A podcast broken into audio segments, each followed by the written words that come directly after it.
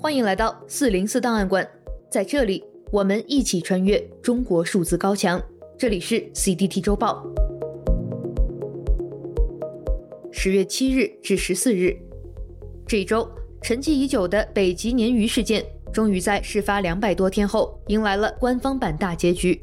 十月十日，深圳市纪委监委发布通报称，经查，中庚次对党不忠诚、不老实，多次串供、对抗组织审查。借机敛财、违规从事营利活动、未经批准违规兼职收取报酬，以及利用职务便利为他人谋取利益、非法收受他人财物。对此，深圳市纪委监委决定开除深圳市原交通局货运管理分局局长钟庚次的党籍，按二级科员确定其退休待遇，并收缴其违纪违法所得。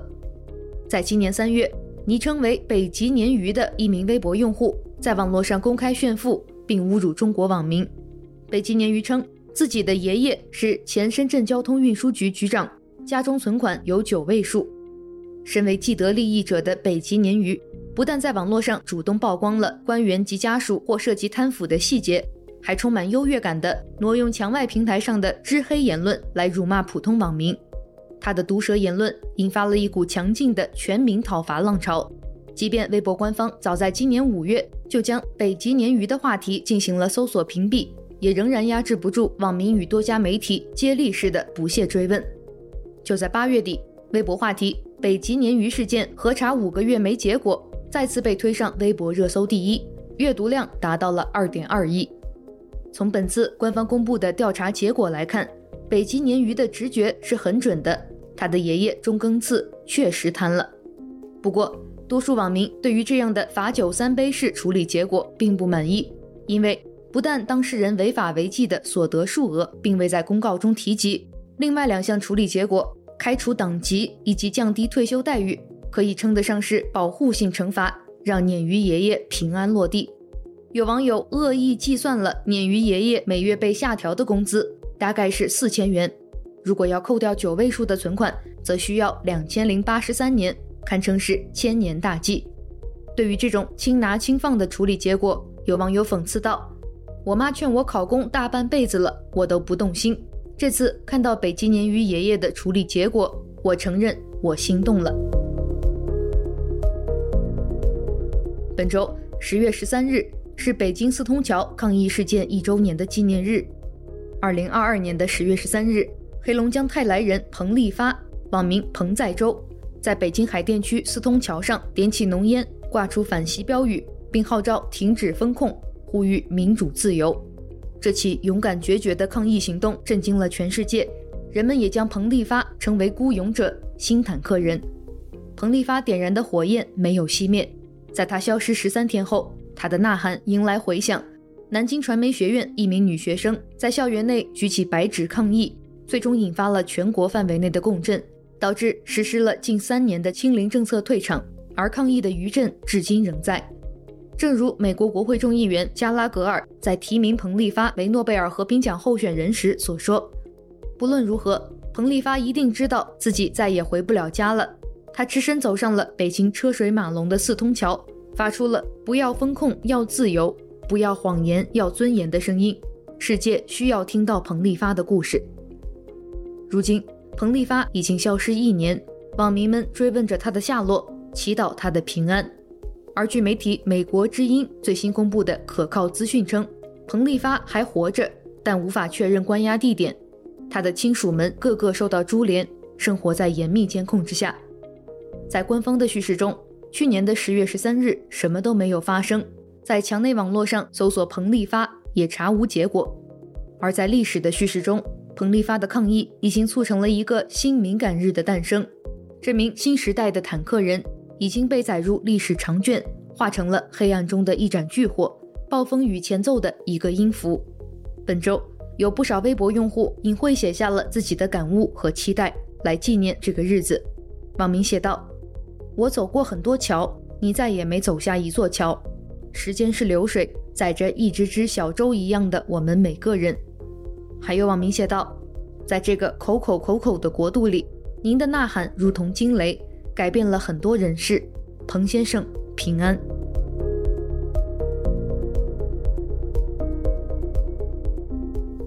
一周见读，在本周发布的四零四媒体栏目中，我们介绍了近期遭封禁的三个媒体账号：绿霞普法、女权之声以及北京出色伙伴，并选读来自他们的文章。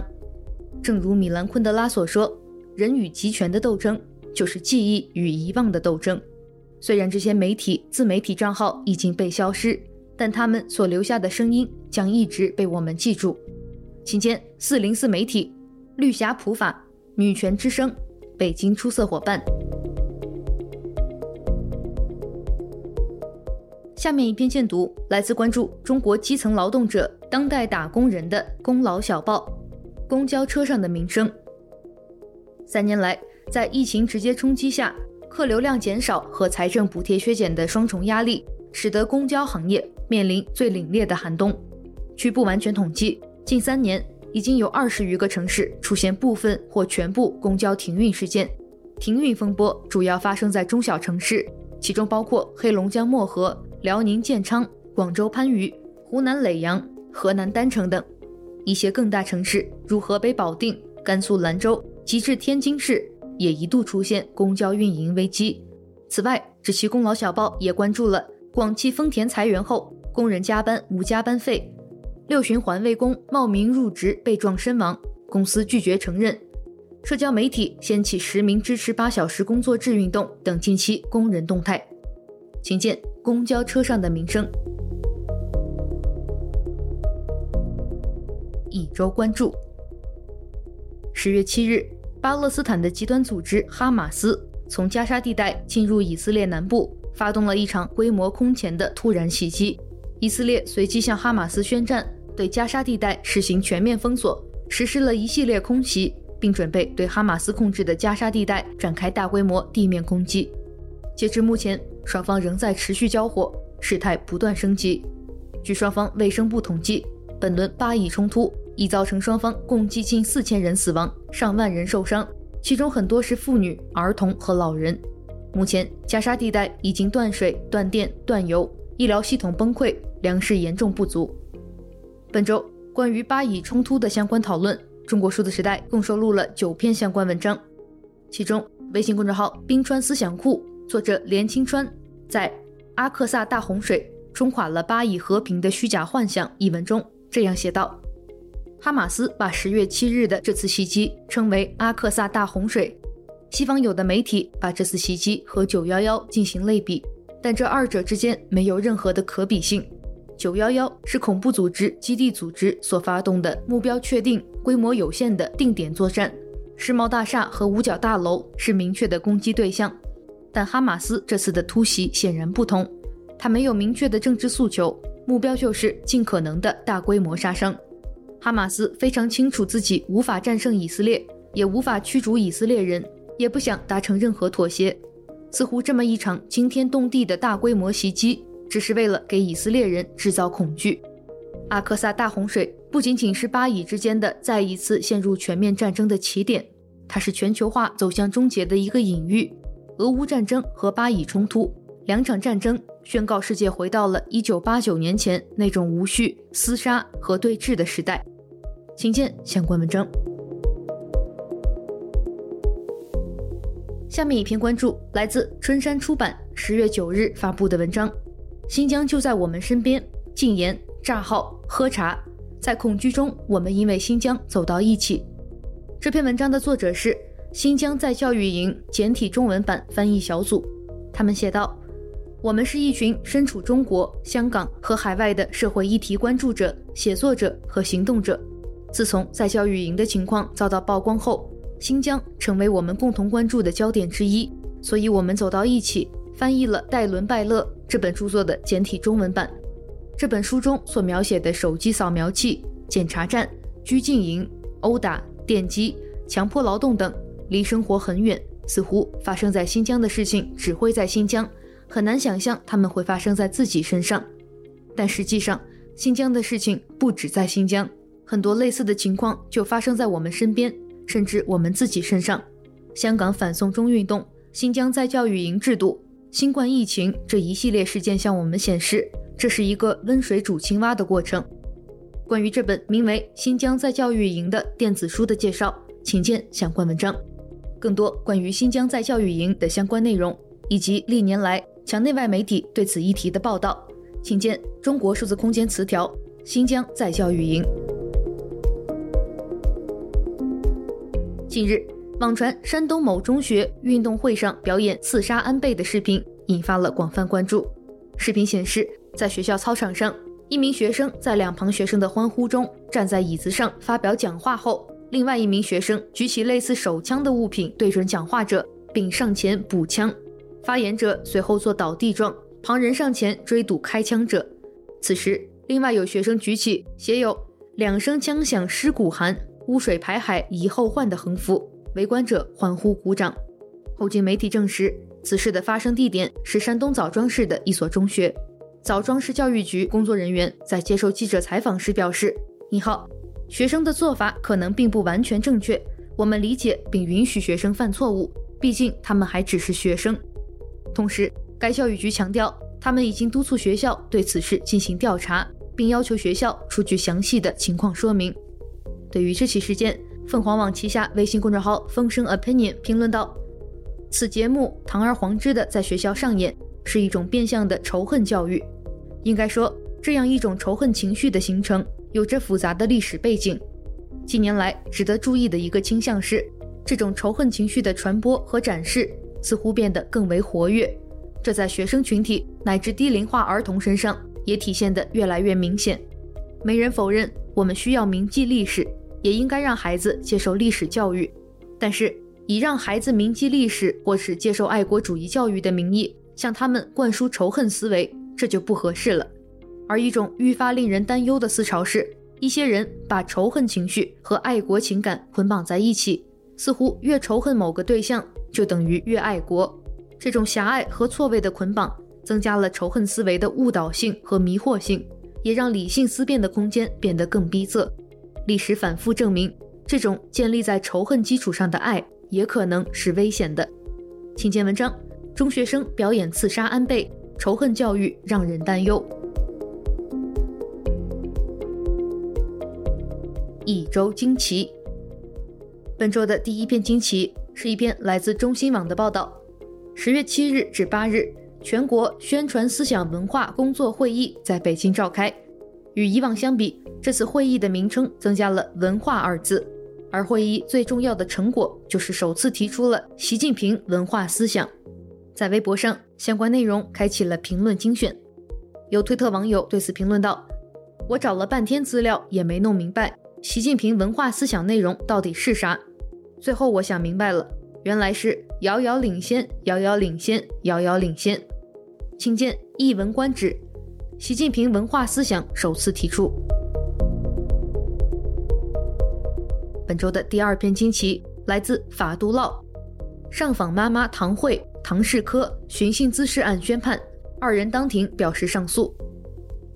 十月八日上午，广受关注的唐慧、唐世科寻衅滋事案一审宣判，唐慧和唐世科分别被判处了四年、三年半，两人均当庭表示上诉。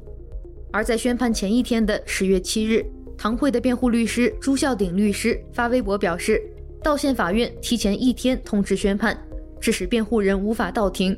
不知道道县法院为什么不能提前三天通知？唐世科的辩护律师任建宇律师也向法杜烙表示，这次宣判道县法院没有根据法律规定提前三天通知律师出庭。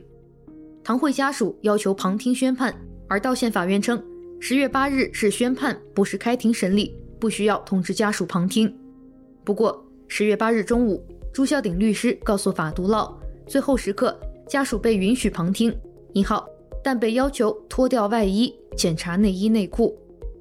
唐慧曾有一个上访妈妈的称号，因幼女被轮奸、强迫卖淫案不断上访，唐慧被永州市劳动教养管理委员会认定扰乱社会秩序，劳动教养一年六个月。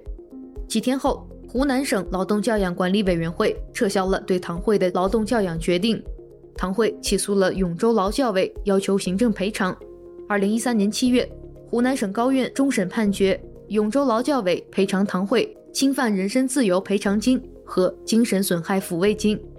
这起案件引发舆论对劳教制度的关注。在当年十二月二十八日，全国人大常委会通过了关于废止有关劳教法律规定的决定。实施五十多年的劳教制度被废止。十年后，被劳教的上访妈妈唐慧被指控寻衅滋事罪。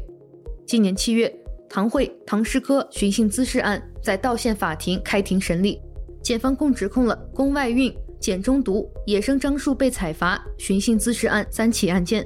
唐慧的辩护律师之一朱孝鼎律师曾表示，检方指控的三起案件都是事出有因，并非是强拿硬要。而是维权，维权方式或许有激烈之处，但是与寻衅滋事无关。请见相关文章。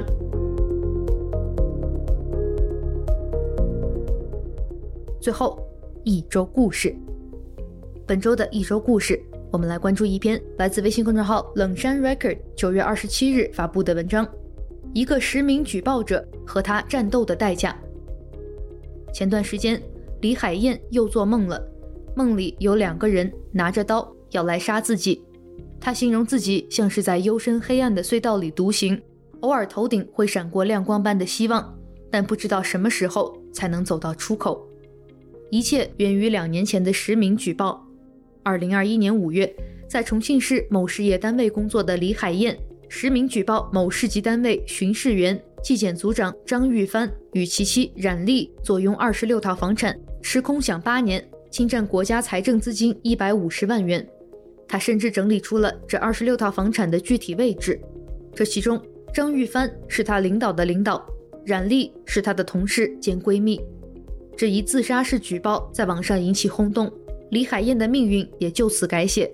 两年多过去，当初的举报帖已难寻踪迹，舆论已经停息，但李海燕却依然不得安宁。她经历离婚，被恐吓。甚至在重庆市高级人民法院门口被对方打到满头是血，他与被举报者打了四起官司，其中包括三个民事诉讼案件和一个刑事案件。两个民事案件李海燕赢了，但赢得曲折，对方不断上诉，法院多次驳回。刑事案件他也赢了，对方因故意伤害罪被判刑一年。另有一起民事案件，他是被告方，案件正在审理中。他的资产也因此处于冻结状态。领导和下属、金钱与暴力交织在李海燕的故事里，案子占据了他生活的全部。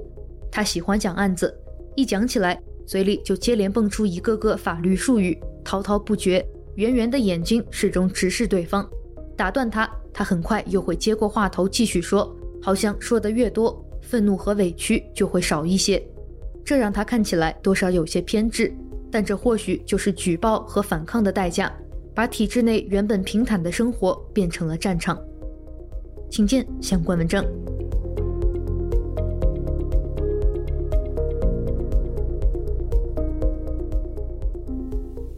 以上就是本期节目的全部内容。